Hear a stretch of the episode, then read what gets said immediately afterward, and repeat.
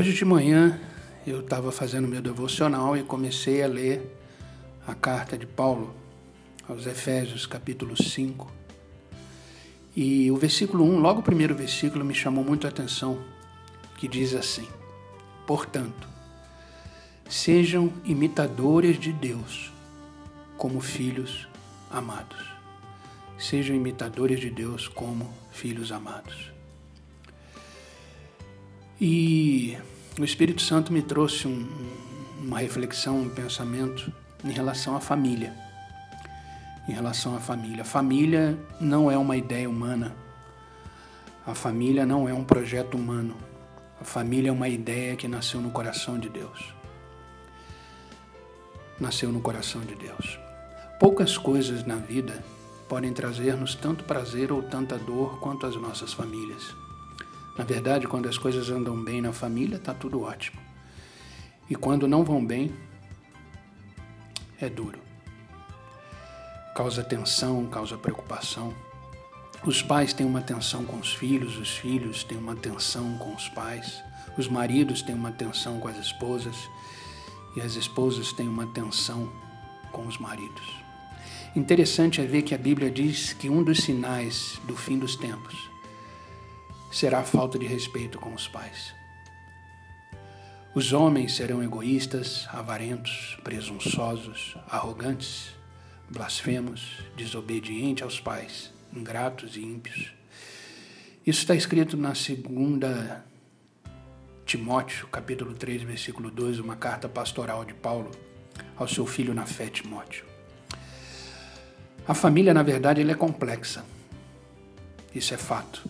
Mas lembre-se que Deus estabeleceu a família. Como eu falei, a família é uma ideia que nasceu no coração de Deus, é um projeto de Deus. Conforme vemos em Gênesis, em Gênesis Deus juntou Adão e Eva e ele começou ali a família. Só uma imagem que Deus deu ao mundo perdido para mostrar o seu amor pela igreja e o amor da igreja por ele é a imagem do casamento. A Bíblia diz: mulheres, sujeitem-se aos seus maridos, como ao Senhor. E maridos, amem suas mulheres, assim como Cristo amou a igreja e entregou-se a si mesmo por ela. Isso está em Efésios capítulo 5, do versículo 22 ao 25. Com efeito, de fato, Deus está dizendo: olhem, esse casal cristão vem como o marido ama sua esposa, ama sua mulher, e é assim que eu amo a minha igreja. E vem como a mulher ama o seu marido, é assim que a minha igreja me ama. Quando uma família cristã começa a desmanchar-se, quando um cristão se divorcia, é devastador. É devastador de muitos modos para um testemunho dos fiéis numa determinada comunidade, num determinado local. Talvez seja por isso que o diabo odeia tanto a família e tenta cabalmente declarar guerra a ela. A família é uma instituição onde o diabo mais ataca, porque se ele destrói uma família,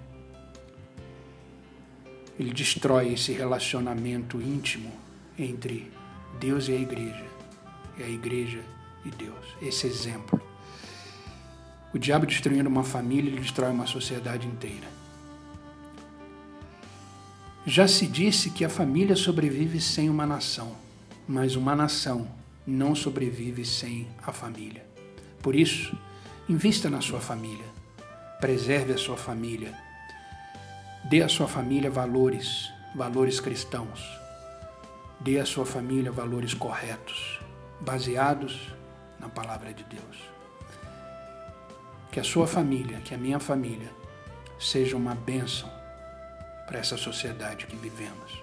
Que a nossa família seja exemplo do amor de Cristo com a sua igreja e da sua igreja com Cristo. Pense nisso. Que Deus te abençoe.